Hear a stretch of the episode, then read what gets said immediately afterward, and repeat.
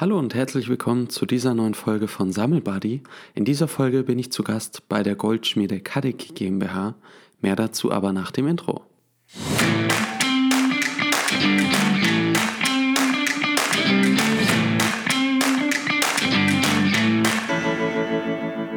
Servus Fabian, na, wie geht's dir? Ja, gut soweit. Sehr gut. Muss man ja mittlerweile auch ernst gemeint fragen. Ähm, die ursprüngliche Idee war, dass ich mit äh, dir einfach wirklich face-to-face -face sprechen kann, damit es auch einfach nochmal persönlicher wird. Aber kurz zu dir, zur Persönlichkeit. Wir haben uns ja damals äh, auf dem Gummi kennengelernt, waren gemeinsam, glaube ich, bis zur achten Klasse ähm, äh, gemeinsam in der Schule. Und ähm, ja, was ist denn danach passiert mit dir? Wie ist so dein Werdegang? Ja, also mein Werdegang ist, dass ich in einen Familienbetrieb eingestiegen bin. Wir sind äh, vierte Generation Goldschmiede. Ich habe mich eben dazu entschlossen, dass ich in diesem Handwerk weitermachen möchte und habe dann angefangen, im elterlichen Betrieb meine Ausbildung zu machen. Bin dann im äh, zweiten Lehrjahr nach London gegangen, habe dort einen Teil meiner Ausbildung absolviert und äh, darüber hinaus habe ich dann noch weitere Fortbildungen gemacht, eben die Gemologie zum Beispiel in Ida Oberstein oder das Diamant einfassen in Belgien. Und als ich dann jetzt wieder zurückgekommen bin, habe ich einen Teil der Firma jetzt auch übernommen. Das ist ja mittlerweile viele Jahre her. Und ja, das ist mein äh, Werdegang sozusagen. Seit dem Gymnasium bin ich äh, nur noch im Handwerk im Schmuckbereich tätig. Du hast ja auch, habe ich gesehen, äh, auch eine Auszeichnung bekommen. Wie, wie kommt es denn zu einer Auszeichnung? Ja, also die Auszeichnung, die ist, ich denke, im Jahre 2017, das war ein äh, Schmuck- und Edelsteinpreis. Da ging es darum, da gibt es jedes Jahr ein, ein Motto und da werden einfach äh, Arbeiten eingereicht und da gibt es dann eine, eine Jury von, ich denke, fünf, sechs Leuten, die das Ganze bewertet und das Ganze läuft natürlich anonym ab. Ich äh, weiß eigentlich selber nicht wirklich erstmal, wer das alles bewertet und alles sieht. Das wird dann erst alles veröffentlicht, wenn die Auszeichnung kommt, dann werden dann alle eingeladen. Und ähm, dann sind das natürlich namhafte Personen, die, die man eigentlich dann auch kennt und die einen dann auszeichnen. Das ist dann alles äh, schön und schön und toll. Das ist, äh, ehrt mich äh, und das hat mir auch sehr viel Spaß gemacht. Und äh, ja, ich hoffe, da werden auch in den nächsten Jahren einige Auszeichnungen dazukommen. Sehr geil. Also Gratulation dazu. Äh, ich habe noch, ich habe zwar auch eine Auszeichnung bekommen, aber keinesfalls in so einem beachtlichen Umfang. Ähm, also Chapeau an dieser Stelle. Wir hatten jetzt, ich glaube, letzte oder vorletzte Woche ein kurzes Telefonat äh, miteinander. Ähm, und da habe ich einfach mal so ein paar Themen abgefragt, wie es so bei euch Stand der Dinge ist. Und äh, vielleicht erzählst du, du hast vorher kurz euer Familienunternehmen schon äh, angesprochen. Was macht ihr denn so? Ja, also wir sind äh, primär eigentlich auf handwerkliche Anfertigungen. Das ist ja heutzutage eigentlich ein seltenes Thema. Man meint immer, äh, Goldschmied arbeitet immer handwerklich. Äh, mittlerweile ist die Entwicklung eigentlich so, dass sehr viel nur noch über Serienschmuck und über Gussverfahren äh, läuft. Und wir haben uns eben darauf spezialisiert, wirklich noch von Hand anzufertigen und ähm, sind im Bereich Antikschmuck auch hineingewandert, letztendlich. Das heißt, äh, Restaurierungen zu machen, die stilistisch eben auch ähm, so sind, wie man früher gearbeitet hat. Wir können ja nicht, wenn wir ein äh, komplett altes Schmuckstück haben, mit komplett neuen Methoden rangehen, dass man die ganzen Reparaturstellen später wieder sieht, sondern hier geht es darum, eben mit äh, Fachkenntnissen so ranzugehen, dass das Schmuckstück erhalten bleibt. Also richtig crazy Stuff, den ihr da macht. ja, äh, wir machen durchaus aber auch äh, moderne Anfertigungen und so. Das sind einfach sehr viele unterschiedliche Themengebiete, die wir äh, machen.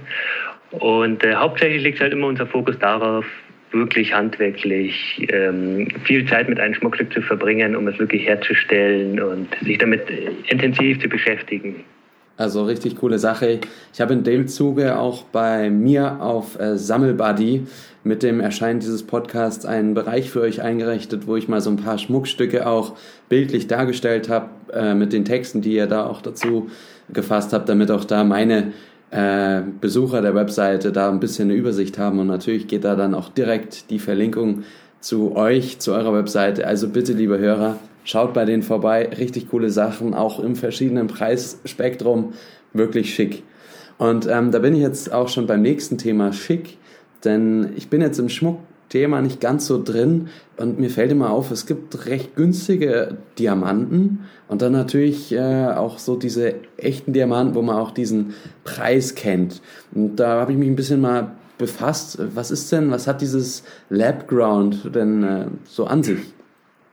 Also Labground, da gibt es unterschiedliche Namen, es gibt auch Man-Made. Äh, das bedeutet, das sind äh, synthetische Diamanten.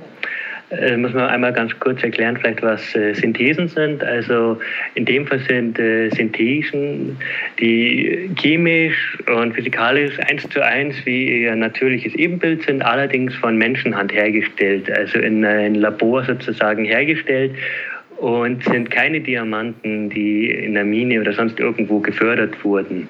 Und ähm, bei diesen Diamanten, die sind deswegen vor allem auch so günstig äh, momentan. Ich gehe davon aus, dass die Preise gar noch fallen werden. Das liegt einfach an der Technologie, die dahinter steht, dass die immer besser wird und immer weiter entwickelt wird.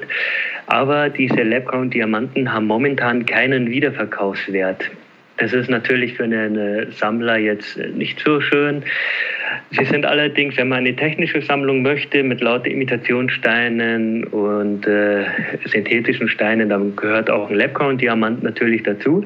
Man muss aber ganz klar sagen, das ist ein eigener Bereich. Also wir befinden uns hier nicht im hochwertigen äh, Schmucksegment, sondern wirklich in eine mehr technologischen, die Entwicklung ging ja eigentlich äh, daher, dass die vor allem für die Industrie entwickelt wurden.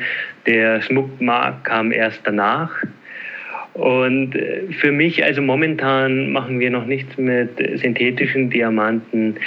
Das ist mehr was für, für die Mode eventuell oder für denjenigen, der äh, technische Steine eben bevorzugt.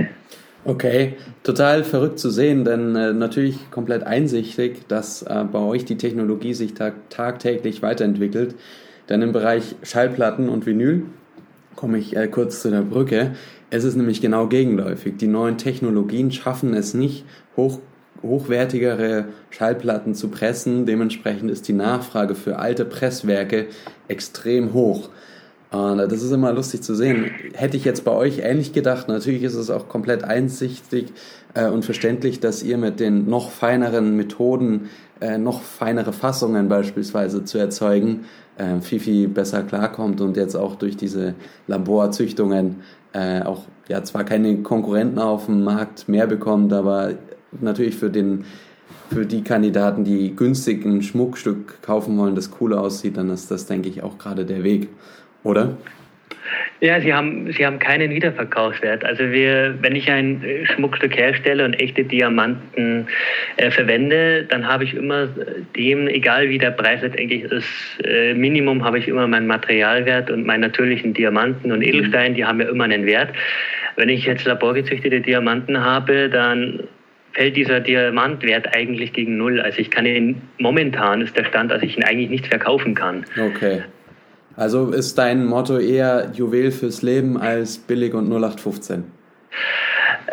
Naja, das kommt sehr darauf an, was man möchte. Wenn man jetzt sagt, man, ähm, man möchte jetzt sich nur mal irgendwie schmücken und wie eine kurzweilige Modeerscheinung oder so, dann hat es auch durchaus seine Daseinsberechtigung. Aber man muss einfach wissen, womit man es zu tun hat. Es handelt sich hierbei nicht um einen hochwertigen äh, Stein, der irgendwie Generationen überdauern wird ähm, für einen Wert. Also es ist ein ganz klarer kleiner Bereich, der Richtung Modeschmuck geht.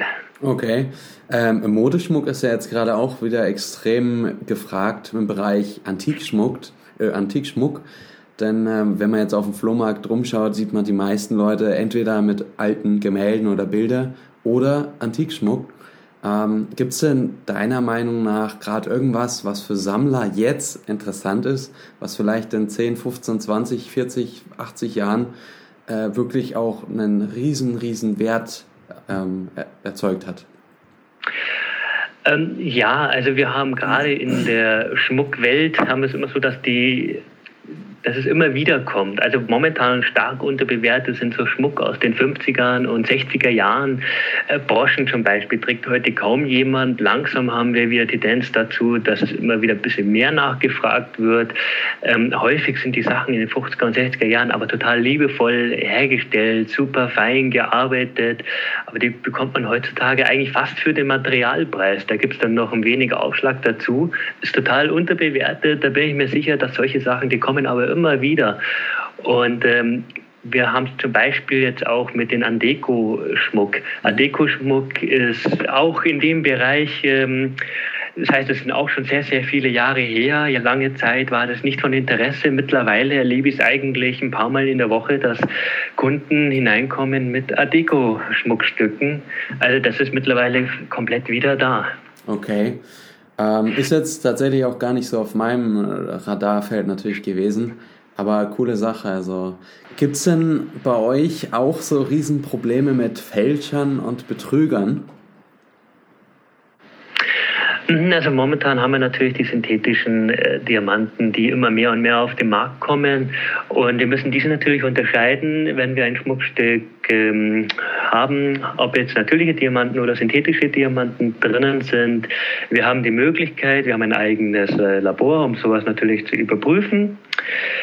Um, da synthetische Diamanten eigentlich gleich sind, wie ein natürliches Ebenbild, benötigen wir hier schon genauere Methoden, um das festzustellen. Es gibt Unterschiede, wir können es feststellen, es ist aber nicht mit dem bloßen Auge zu erkennen, ob wir einen synthetischen oder natürlichen Diamanten haben. Und da muss man natürlich als Fachmann auch immer sehr genau hinschauen. Man muss die Sachen genau überprüfen. Nicht, dass man am Ende einen synthetischen Diamanten einkauft. Ich hatte ja schon erwähnt, sie haben keinen Wiederverkaufswert, anders wie natürliche Diamanten. Also das ist natürlich auch ein finanzielles Interesse, das natürlich zu überprüfen. Und ein anderes Problem ist immer wieder, dass äh, Zertifikate eigentlich nicht wirklich ähm, die Standards erfüllen, die jetzt wir gerne hätten. Also ich erlebe sehr häufig, dass Zertifikate Sachen beschreiben von Personen, die aber eigentlich gar nicht genügend qualifiziert sind, darüber ein Zertifikat zu veröffentlichen. Und das ist dann teilweise sehr, sehr irreführend. Ich habe neulich zum Beispiel wieder ein Zertifikat gesehen, da wurde ein sehr, sehr großes Mineral, eine Rubinmischung angeboten als roten Diamant. Ist natürlich ein offensichtlicher Betrug gewesen. Aber solche Sachen, da entsteht dann ein Zertifikat, da sind dann Bilder drauf, da wird Diamantbrücke drauf gehalten und alles hat den Eindruck, es würde sich hierbei um eine, ein, ein echtes Zertifikat handeln, aber es war offensichtlicher Betrug. Und ja, und dann gibt es natürlich auch noch die solche Sachen, dass ähm, viele Kunden im Urlaub Schmuck kaufen und dagegen gibt es prinzipiell gar nichts äh, zu sagen. Es ist immer schön, wenn man gerade irgendeine emotionale Bindung hat zu einem Schmuckstück, wenn man sagt, man war in einem wunderschönen Urlaub und äh, man erinnert sich an irgendeine besondere Sache und dann hat man dieses Schmuckstück äh, gekauft. Das ist immer ein ganz äh, toller Gedanke und die Geschichten sind auch immer wahnsinnig schön, wenn ich sie mir anhöre von den Kunden. Das Problem ist dabei, man sollte diesen Schmuck wirklich aus emotionalen Wert kaufen, weil sehr häufig ähm, ist der Wert dann doch äh, zu teuer gewesen. Also man hat dann letztendlich dieses Schmuckstück für viel zu teuer eingekauft. Und darüber habe ich äh, auch im Bereich Schallplatten schon mal eine kurze Episode gemacht. Ähm, wann kaufe ich eine Schallplatte? Oder ich glaube, es war sogar ein Blog-Eintrag. Wann kaufe ich eine Schallplatte und wie viel ist sie mir wert? Denn wie du schon sagst, es gibt diese emotionale Bindung und diese emotionale Wertschöpfung. Und dann gibt es aber auch die materielle Wertschöpfung. Und wenn so wie so nehme ich das jetzt auch aus deiner Aussage heraus, wenn ich im Urlaub bin und gerade irgendwie eine tolle, tolle Aktion habe, weiß was ich, ich habe äh, beispielsweise einen Antrag gemacht oder so und wir sagen, aus dem Urlaub nehmen wir jetzt einfach noch irgendwas Tolles mit, dann ist es eine emotionale Bindung und die ist auch nicht mehr im Vergleich mit Geld wert zu sehen. Genau, genau, das ist richtig. Man muss ja einfach nur äh, bewusst sein, äh, mit Material hat es da, also mit Materialwert hat es dann häufig irgendwie nichts mehr zu tun. Das ist total abgekoppelt, emotionaler Wert äh, und tatsächlich ein Schmuckwert geht häufig leider weit auseinander. Ja. Da sind wir auch schon äh, beim nächsten Thema. Du hattest vorher kurz erwähnt mit, äh, natürlich müsst ihr auch finanziell immer ein bisschen schauen, dass es auch für euch sich lohnt. Ich meine, ihr seid ein Unternehmen und wollt davon natürlich auch ein bisschen leben können. Ist ja auch völlig äh, zu Recht so. Ähm, wie ist denn euer Risiko, wenn ihr Rohstoffe kauft, weil ihr verarbeitet die ja dann weiter? Gibt es irgendwas, äh, also voraussichtlich geht ihr in Vorzahlung äh, oder Vorleistung, gibt es da irgendeine Problematik für euch? Nun, es gibt natürlich immer ein unternehmerisches Risiko, das gibt es ja überall, aber wir haben einen äh, wahnsinnig großen Vorteil gegenüber der Lebensmittelbranche zum Beispiel, dass Gold und Edelsteine natürlich nicht schlecht werden können. Ja. Das heißt, ich kann, ich kann äh, es vererben und wie ich schon gesagt habe, ich bin jetzt die vierte Generation. Ähm, ich habe natürlich auch die ein oder anderen äh, Sachen, die in der Firma vererbt wurden, sozusagen, die vielleicht äh, früher nicht verkauft wurden. Das ist natürlich, äh, es bindet kurzfristig Kapital. Wenn ich irgendetwas einkaufe, ich kaufe äh, einfach mal Gold ein, verarbeite es und kann es nicht wie erhofft verkaufen, dann ist es aber so, ich habe immer noch diesen Materialwert. Und den kann ich halt auch vererben. Also das äh, ist ein sehr großer Vorteil, den wir natürlich haben. Und da wir Hersteller sind, nehmen wir ja auf die Gestaltung noch Einfluss. Das heißt, ähm, wir können, wir sind flexibler. Wir können die Gestaltung frei wählen. Wir kaufen nicht ein Produkt ein, das dann überhaupt nicht mehr gehypt ist oder so, sondern wir wir können uns dementsprechend natürlich besser anpassen an die äh, Marktsituation. Und ein weiterer Vorteil ist natürlich, dass wir mit sehr kleinen Dingen arbeiten. Das bedeutet also Schmuck, man kann ungefähr 50 Schmuckstücke, glaube ich, in einen kleinen Koffer packen. Mhm. Das ist natürlich für die Lagerung äh, wahnsinnig toll. Also ich persönlich kann auch so eine Geschichte erzählen. Wir haben einen, einen Händler zum Beispiel, der stand immer an der Grenze und der hat, der hat mit Möbeln gehandelt.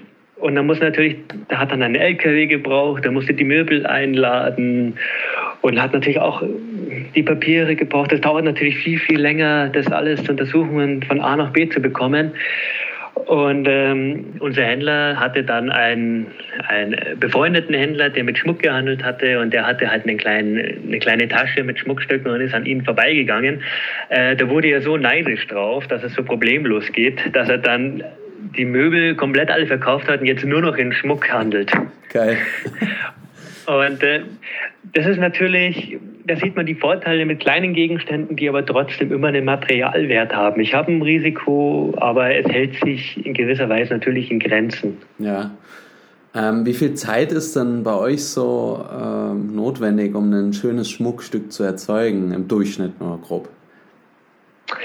Ja, da gibt es äh, große Unterschiede. Ich sage jetzt mal, für ein klassisches Schmuckstück werden üblicherweise immer ein paar Tage veranschlagt. Wir haben natürlich auch mal äh, so größere Schmuckstücke äh, gemacht. Wir haben zum Beispiel auch mal ein größeres Diadem hergestellt. Da haben wir mal 300 Stunden benötigt. Aber in der Regel sind es eigentlich immer so, dass man sagt, innerhalb einer Woche lässt sich sehr gut was herstellen. Okay. Also ist halt Handarbeit und das finde ich auch toll. Ich habe damals ja eine technische Ausbildung gemacht, die ähm, auch viel mit natürlich den äh, Fräser, Fräsmaschinen und CNC-Fräsmaschinen und Drehmaschinen äh, zu tun hatte. Und daher weiß ich, wie viel Zeit einfach das auch in Anspruch nimmt, gute Qualität zu liefern. Ja, also unter einen Tag ähm, ist eigentlich sehr, sehr wenig möglich, muss man sagen. Ist ja auch dann, wenn du es noch hm. schneller machen würdest, äh, direkt in Verbindung mit der schlechteren Qualität dann, weil in gewisser Weise brauchst du auch die Geduld, die Zeit und die Ruhe, dass du da das so erzeugen kannst und so erstellen kannst, dass auch perfekt ähm, eurem Qualitätsstandard entspricht. Genau, das ist einfach auch diese traditionelle Herstellungsmethode. Ein komplettes Gegenteil wäre jetzt die Serienanfertigung mit Guss. Aber da gehen wir dann später noch genauer drauf ein, wenn wir über das reden. Genau. Ähm, ein Schmuckstück, was meinst du? Also soll, sollte ein Stein, den ich jetzt als Kunde oder als Endverbraucher kaufe, kann ich ja auf dem Markt genauso kaufen, sollte ich den eher gefasst kaufen oder ungefasst? Hier haben wir eigentlich zwei unterschiedliche Bereiche. Wir müssen jetzt den Edelsteinsammler unterscheiden und den Schmucksammler. Also ein ungefasster Stein, loser Stein, ist teilweise nicht ganz so leicht wieder zu verkaufen. Und hat allerdings den Vorteil, dass wenn ich jetzt sage, ich bin ein begeisterter Schmucksammler, dass ich mir eventuell diesen Stein im Mikroskop anschauen möchte. Es gibt eine ganze Gruppe von Leuten, die haben dann ihre eigenen Mikroskope zu Hause. Und es ist eben auch dieses Besondere, also ein Stein ist nicht nur ein Stein, äh, müssen ja auch darauf achten. Also die Steine haben unterschiedliche Namen. Das liegt vor allem daran, dass sie einfach komplett unterschiedlich sind. Und dementsprechend haben die auch ein komplett anderes mikroskopisches äh, Betrachtungsbild. Wir können also die Entstehung sehen, wenn wir einen natürlichen Farbstein haben, hat der eben auch ähm, andere Einschlüsse, natürliche Einschlüsse, Mineraleinschlüsse. Man kann die Behandlung sehen, auf welche Art er behandelt ist. Das kann man alles im Mikroskop sehen. Das ist ein wahnsinnig tolles Thema, sich damit zu beschäftigen.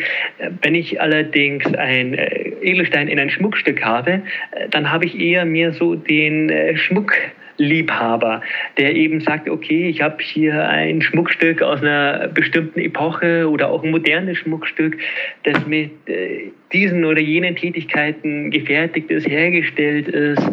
Ich habe hier auch in der Geschichte des Schmuckstücks einen Verlauf drin. Das fängt von ja, ganz früh an, geht aber wie gesagt bis in die Moderne. Und da geht der Edelstein äh, er hat auch eine Entwicklung durchgelebt. Also wir haben jetzt den äh, Brillantschliff und gehen jetzt auch immer mehr noch in andere Schliffarten hinein. Und früher hatten wir den Altschliffdiamanten. Und wenn ich hier auch ein antikes Schmuckstück habe, dann habe ich eben einen Altschliffdiamanten üblicherweise drinnen. Und das wertet sich gegenseitig auf. Also wir haben hier den Liebhaber für Schmuck der seine Edelsteine im Schmuck haben möchte, um das Gesamtbild abzurunden. Und dann haben wir aber den Edelsteinliebhaber, der sozusagen Freude daran hat, einfach diesen Stein zu betrachten. Mhm. Okay. Also ist das eigentlich so wirklich äh, in jeder Ermessenslage die persönliche Entscheidung, was ich lieber im Schrank habe, beziehungsweise ob ich es am Arm lieber habe oder am Ring tragen möchte. Genau, kann man so sagen. Das obliegt jedem eigentlich, was er lieber möchte. Cartier, Tiffany und Co. Ist es denn äh, für euch oder für dich als Handwerker äh, und Goldschmied mittlerweile nur noch Name? Äh, denn die präzisere Herstellungsmöglichkeiten er, ähm, erzeugen ja jetzt viel, viel bessere Schmuckstücke eigentlich so an sich, oder? Mm, ja, also früher konnte man auch schon sehr äh, präzise herstellen. Also gerade im traditionellen Handwerk hat man früher wahnsinnig liebevoll und äh, präzise gearbeitet. Äh, wir müssen einfach bei diesen Markennamen komplett unterscheiden. Das ist was anderes wie ein, ein Handwerker. Wir haben für diesen Markennamen eigentlich immer mit Serienschmuck zu tun und nicht mit geschmiedetem Material.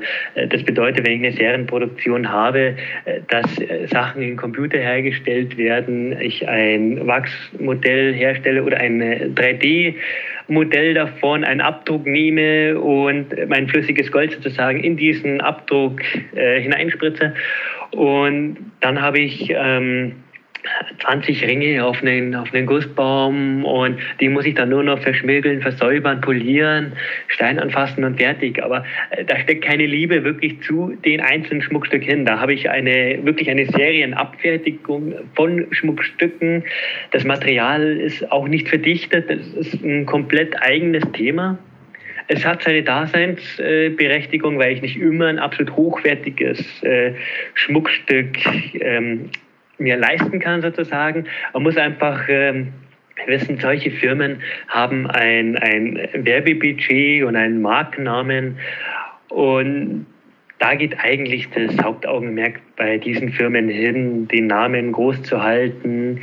Und die kleinen Handwerksbetriebe bei den Goldspielen, die haben eigentlich genau das umgekehrte Problem die stecken wahnsinnig viel Liebe und Arbeit in ein Schmuckstück hinein, schauen, dass das Material verdichtet ist, entspannt ist, arbeiten eine Woche lang nur am ein einzigen äh, Schmuckstück und kennen dieses Schmuckstück wirklich von vorn bis hinten und es ist durchdacht und alles Mögliche, aber haben dann eben auch nicht diesen Werbebudget, um dieses Schmuckstück dann zu vermarkten. Das ist äh, bei diesen wirklichen Herstellern eigentlich immer, geht das immer unter, diese dieses Vermarkten, dieses tatsächlichen äh, Herstellungsprozesses äh, werden eben bei einer Serienfertigung eigentlich, das hat nichts wirklich mit einem äh, toll geschmiedeten Schmuckstück zu tun. Das ist ein komplett anderes Thema.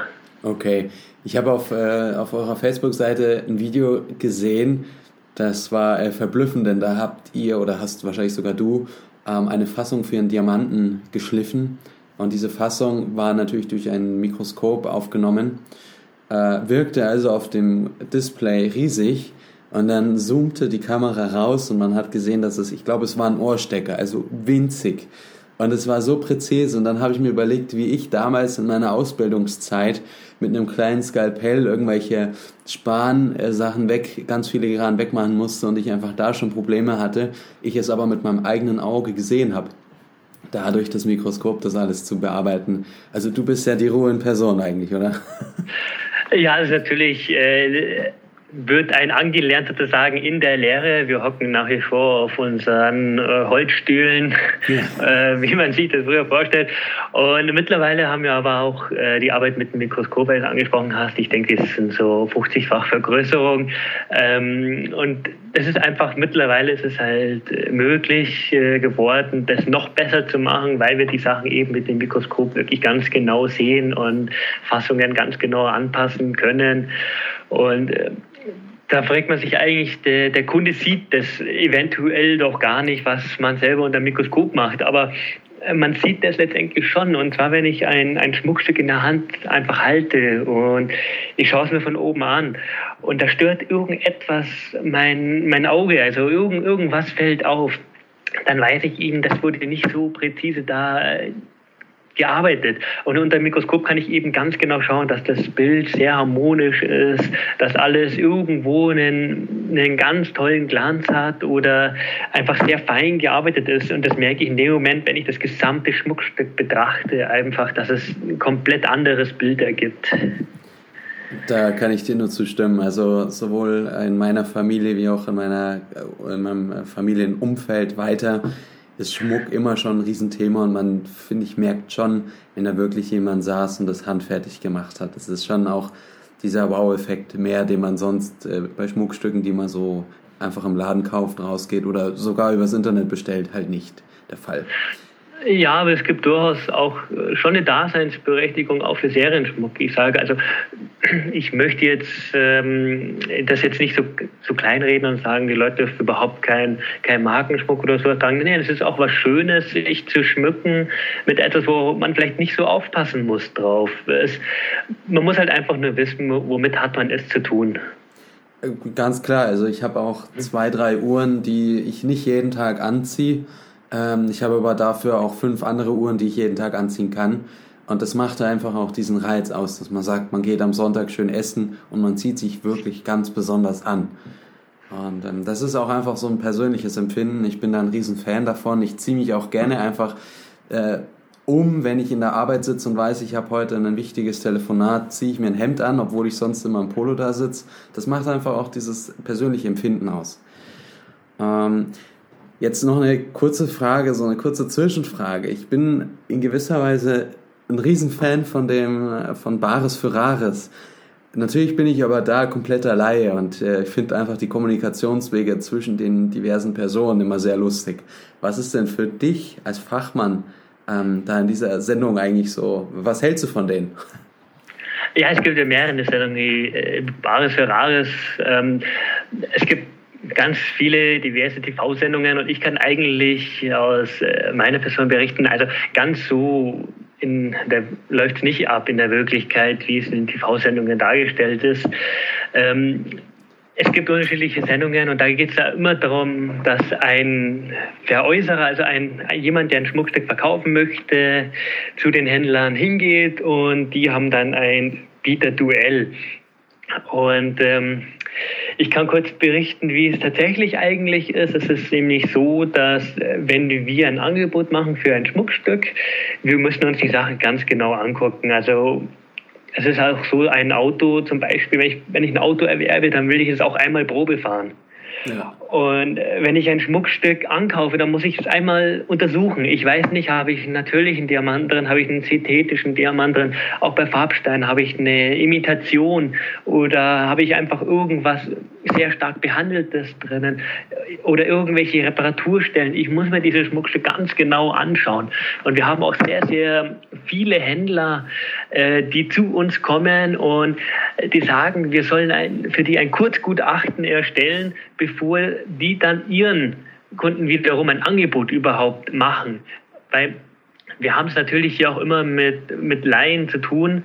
Ähm, die teilweise ihr, ihr Schmuckstück selber kaum kennen. Und dann ist es einfach so, man muss sich die Sache ganz genau anschauen. Wenn ich jetzt etwas von den Fachmann abkaufe, dann äh, kann ich denen in der Regel eigentlich darauf äh, vertrauen, wenn der mir sagt, das ist ein Diamant, dann äh, und es wäre nicht so, dann kriegt das wir. Ähm, aber bei einem bei einem Schmuckstück, das ich überhaupt nicht kenne, wo ich überhaupt keinen Bezug habe, das muss ich mir ganz natürlich anschauen. Und auch wenn ich jetzt äh, bei irgendwelchen Auktionshäusern oder irgendetwas kaufe, ähm, dann lasse ich mir natürlich auch ein Zertifikat vorher schicken, ja, irgendwelche Details. Ja. Und äh, bei diversen TV-Sendungen, egal welchen, ist es, habe ich immer den Eindruck, dass die das Schmuckstück eigentlich gar nicht so wirklich kennen. Die sehen das, sehen das relativ kurz und haben dann ein, ein Bieterduell.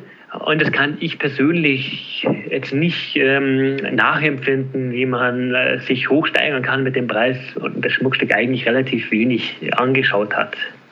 Ich habe im Autoverkauf damals immer gesagt, ich brauche nicht groß hin und her diskutieren, mein Angebot steht und ich bin auch menschlich genug, dass ich sage, ich mache das fair, dass es zum einen der Kunde im Preissegment sieht und ich nicht irgendwie, wie man es so auch von verschiedenen Händlern kennt, so ich gebe dir 500 Euro, nee, ich will 7000 Euro, ja gut, dann machen wir 5000 Euro draus. So dieses Hin und Her, das bin ich auch im Verkauf einfach kein Freund von. Und das hast du jetzt ja auch nochmal unterschrieben, dass das auch bei euch so nicht ist, sondern ihr da wirklich die Zeit investiert und dann ein Preis sagt, das ist der Preis, den ihr jetzt äh, so ansetzen würdet. Und vielleicht gibt es da noch kleine Diskussionen, aber das ist dann nur noch dieses Feintuning. Ja, die, die Sache ist, die, alles andere wäre entwürdigend für das Schmuckstück. Äh, man muss es ganz klar sehen. Also wenn ich mir das Schmuckstück anschaue, ich muss analysieren, sind welche Reparaturstellen da, wie hochwertig ist es, welche Stilepoche ist es vielleicht, ist es gefragt oder nicht gefragt und dann hat es am Ende eigentlich einen Festpreis. Äh, irgendwie hin und her bieten, das macht dann eigentlich wenig Sinn. Macht ja auch keinen, ja genau, wie du sagst, macht keinen Sinn. Ich meine, Zeit ist ja schon investiert. Was ist denn für dich jetzt äh, so dein Empfinden? Denn du bist ja auch, kriegst ja auch viele Kundengespräche mit. Ähm, unsere Generation, wie stehen die denn gerade so zum Schmuck, die jetzt vielleicht nicht auch mit dir in der Ausbildung waren? Ja, es ist sehr erstaunlich. Äh, diese Friday for Future Bewegung hat wahnsinnig viel bewegt, auch im äh, Schmuckbereich. Wir haben hier in München die Nurgenta Schmuckmesse zum Beispiel. Das ist eine wahnsinnig große Messe. Äh, nicht die größte auf der Welt, aber definitiv unter den Top 10 dabei. Mhm. Und diese Messe hat eigentlich in der kompletten Halle sich nur diesem Thema gewidmet, junge Generation. Und da stand eben besonders die Nachhaltigkeit der Materialien im Mittelpunkt. Also, dass man sagt, wir, man verwendet recyceltes Material. Also Gold kann ich ja immer wieder verwenden. Ich kann es einschmelzen einschmelzen. Ich muss es nicht wirklich abbauen. Ich kann ein altes Schmuckstück einschmelzen, ich kann es scheiden und das Gold sozusagen davon wieder hernehmen und nochmal etwas herzustellen davon. Und das ist eben ein Bereich der Nachhaltigkeit, der immer, immer ähm, auch wichtiger ist. Und die junge Generation das bemerken wir, die setzt vor allem wieder jetzt auch aufs Handwerk. Also da ist für, für dieses wichtig, wie ist es hergestellt worden. Die setzen sich jetzt mit dem Herstellungsprozess viel mehr auseinander und nicht nur mit dem fertigen Schmuckstück, sondern da ist die Liebe zum Handwerk ist momentan äh, in der Phase, dass sie wieder entdeckt wird. Klasse zu hören, denn äh, so ist auch mein Empfinden und schön, dass es auch in euren Kreisen äh, selbe Auswirkung hat. Denn auch ich äh, beschäftige mich mit den Themen und ich kenne jetzt auch meinen Freundeskreis, meinen direkten Freundeskreis. Und es ist wirklich so. Also man merkt in der jetzigen Zeit, dass halt viel überlegt werden muss, wenn man Geld investiert, worein man investiert. Da ist natürlich der erste Schritt in Rohstoffe, aber Rohstoffe einfach so irgendwie zu kaufen, blind, macht in der jetzigen Zeit auch keinen Sinn, denn das schwankt immer extrem und so hat man vielleicht die Möglichkeit, einfach einen schönen Ring äh, seiner Frau, Freundin oder seinem Partner äh, zu schenken. Und das ist einfach toll. Mhm. Was wir heutzutage auch immer mehr erleben, ich meine, früher gab es das gar nicht, dass die Erbengeneration jetzt, die hat äh, einfach sehr viel mehr äh, Mittel zur Verfügung, wie sie früher hatte. Das heißt, ein, ein 18-Jähriger, 22-Jähriger zählt mittlerweile auch schon zu einem Großteil der Schmuckkunden. Also äh, das hat Auswirkungen eben auch auf diese Messe gehabt, dass sie total auf die jungen Leute jetzt auch eingeht und darauf gehört hat, was, was ihnen besonders wichtig ist. Und ähm, da hat sich eben auch sehr, sehr äh, viel getan, dass man jetzt auch mit Umweltzertifikaten eben darauf achtet. Und also es gibt schon eine, eine spannende Entwicklung, auch im, im Schmuckhandwerk. Toll. Hast du denn irgendwas, ähm, irgendwelche Tipps, die du an Laien geben kannst, wie mich?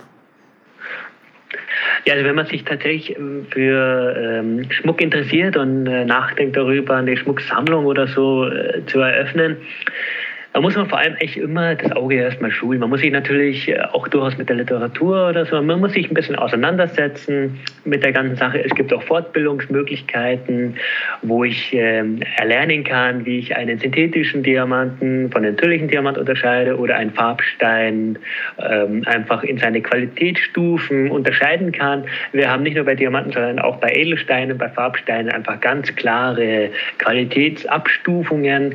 Die sollte ich natürlich kennen, wenn wenn ich irgendwas erwerben möchte, nicht, dass ich am Ende einen äh, Bleiglas gefüllten Rubin äh, kaufe und ihn für einen äh, Rubin halte, weil die Tatsache ist die, dass häufig in diesen Bleiglas gefüllten Rubinen eigentlich mehr Glas wie Rubin drinnen ist. Ähm, aber sowas kann ich ganz leicht eigentlich vermeiden, indem ich mir das anschaue. Es gibt zum Beispiel die IDC und die CIPIO, das sind so zwei Regelwerke. Danach werden eigentlich alle Sachen graduiert. Und ich kann, wenn ich jetzt irgendwie mich für ein Schmuckstück interessiere, kann ich durchaus auch nachfragen, was für Qualitätsstufen hat es, kann das selber auch nachschlagen, was das bedeutet. Und am besten kauft man solche Sachen natürlich immer von einem Fachmann. Ähm, und eine ganz wichtige Sache, die für mich persönlich ist, gerade weil ich ja Handwerker bin, sozusagen, ich schaue mir bei Schmuckstück noch immer die Rückseite an. Äh, und zwar ist es so, wenn die Vorderseite ist ja die Seite, die man eigentlich betrachtet.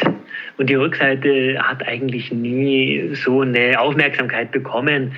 Aber wenn ich mir jetzt das Schmuckstück umdrehe und ich sehe, die Rückseite ist auch wunderbar gearbeitet, dann kann ich sagen, okay, damit hat sich äh, jemand hat sich wirklich mit diesem Schmuckstück äh, beschäftigt und ist alles durchdacht und da steckt Liebe drin. Wenn es selbst da, wo man eigentlich nicht hinsehen kann, also nicht auf den ersten Blick, wenn es selbst da wirklich gut gearbeitet ist.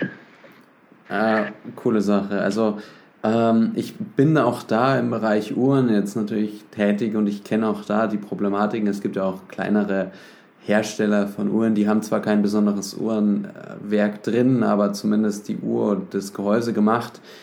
Und auch da wird eben gesagt, man muss die Uhr so, wenn man sie trägt, dann schaut alles schön aus. Das ist auch bei Schmuck so. Aber das Wichtige steckt ja im Detail und dementsprechend einfach ausziehen, anschauen und äh, das hast du ja jetzt ja auch nochmal äh, so bestätigt. Genau, genau.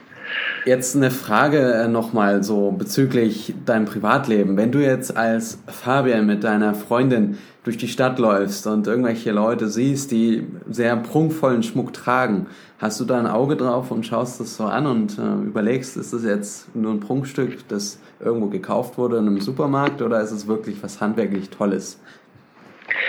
Also natürlich schaut man überall hin, auch ganz unbewusst. Wenn man die ganze Woche sich nur mit Schmuck umgeben ist, dann äh, schafft man es eigentlich nicht irgendwo vorbeizugehen, ohne dass man mal schnell auf den Schmuck schaut. Und es ist tatsächlich so eigentlich, dass ähm, wenn ich mich irgendeine Person zum Beispiel vorstelle, ich, ich ertappe mich selber immer wieder dabei, wie ich aus Versehen zuerst auf die Ohrringe schaue, was man ja eigentlich nicht machen sollte. Man sollte ihr natürlich in die Augen schauen. Ähm, Solange es die, die Ohrringe sind. ja, ähm, einfach den Schmuck, weil das glänzt natürlich ähm, am Körper, das macht eine Person natürlich aus. Und man kann natürlich auch sehen, ich kann, ich kann jetzt nicht sehen, welche Qualitätsstufen hat jetzt irgendein Stein oder so, aber ich kann natürlich auf den ersten Blick äh, schon grob ähm, mir vorstellen oder Gedanken machen, welche Kategorie das wohl sein wird vom Schmuck. Und äh, ganz witzig finde ich allerdings immer diese Videos, die man im Internet sieht, auf Instagram oder solchen Sachen, wenn äh, Leute, äh, kann ich zum Beispiel mal, mal erzählen, da gab es irgendeinen Musiker, ich vermute mal, es war irgendein Rapper oder so, der hatte den, der saß von dem Tisch und da war unglaublich viel Diamantschmuck. Und ähm, der hat dieses Video gemacht, weil er beweisen wollte, dass er vermutlich wohlhabend ist oder so und dass das alles echte Diamanten sind. Hm. Und dann hat er dieses Schmuckstück genommen oder all diese Schmuckstücke hat einen Diamanttest herangehalten und und hat, das, hat dann immer eine grüne Lampe bekommen, das bedeutet eigentlich Diamant. Und das sind natürlich Sachen, wo ich mir so denke, ja, ähm, Diamanttest, es gibt es unterschiedliche Diamanttests, dieses, was diese Person in dem Video in der Hand hielt, kann eigentlich synthetischen Moissanit und äh, Diamanten nicht unterscheiden. Und auch diese Diamantes, die er hält, können einen synthetischen Diamanten nicht von einem natürlichen Diamant unterscheiden. Und auch die richtige Handhabung von solchen Geräten ist wichtig und dass ich noch weitere Geräte benötige, um sowas festzustellen. Also das ist natürlich dann so, wenn er das dann äh, breit grinsend in die Kamera hält, weil die grüne Lampe ist und sagt, das sind alles Diamanten, kann ich in dem Fall nur widersprechen und sagen, dieses Testverfahren, das er gerade angewendet hat, ist leider nicht aussagekräftig. Ja, aber es hat grün geleuchtet und grün ist gut. Ja, wie gesagt, mittlerweile äh, reicht das nicht aus. Verrückt. Ja, aber äh, ich glaube, also meine Fragen sind soweit ähm, fertig. Vielen Dank für deine Zeit und für den äh, Einblick und die Eindrücke, die du hier mit uns teilst. Ähm, ich bin mir sicher, wenn es jetzt mal mit, der, mit dem aktuellen Gesundheitsstand in Deutschland wieder ein bisschen besser wird, dass ich auch einfach mal vorbeikomme und mir das mal live anschaue. Mhm, ja, sehr gerne. Wir haben auch ähm, neu an unserem Arbeitsplatz haben wir jetzt auch einen großen Bildschirm aufgestellt ähm, damit er eben auch die Sachen sieht, die ich unter Mikroskop sonst nur sehen kann. Das heißt, an meinem Mikroskop ist eine Kamera dran und dann wird das Ganze übertragen auf einen Bildschirm, äh, damit eben auch äh, Kunden zum Beispiel sehen können, wovon rede ich eigentlich. Ja. Vielen Dank, Fabian. Ich glaube, jetzt haben wir alle Themen äh, durch, oder? Ja, wir haben eigentlich alles Wichtige angesprochen und äh, wie gesagt, wenn man sich für die Schmuckwelt interessiert, äh, es gibt sehr viele spannende Themen Literatur, wo man sich einlesen kann und äh, Fortbildungsmöglichkeiten ist ein wahnsinnig spannendes Thema. Und ich freue mich natürlich immer, wenn auch, ähm, auch irgendjemand Kontakt mit mir aufnimmt und einfach auch eine Frage hat oder so, um sich über die Schmuckwelt auszutauschen. Auf jeden Fall auch da ein Aufruf wird auch mich mega freuen gerne direkt an, an Fabian und äh, die Kadik GmbH natürlich, Goldschmiede Kadik GmbH oder über mich. Ähm, aber wir sind eine Community und da können wir gerne offen kommunizieren. In diesem Sinne, ähm, diese Aufnahme wird jetzt heute, also Samstag, ein Tag bevor wir es veröffentlichen, aufgenommen. Der Gesundheitszustand in Deutschland ändert sich stündlich und dementsprechend äh, wünsche ich dir, Fabian, einen schönen Samstagnachmittag. Vielen Dank für deine Zeit und äh, ja, tolles Wochenende. Ja, gern geschehen. Danke gleichfalls.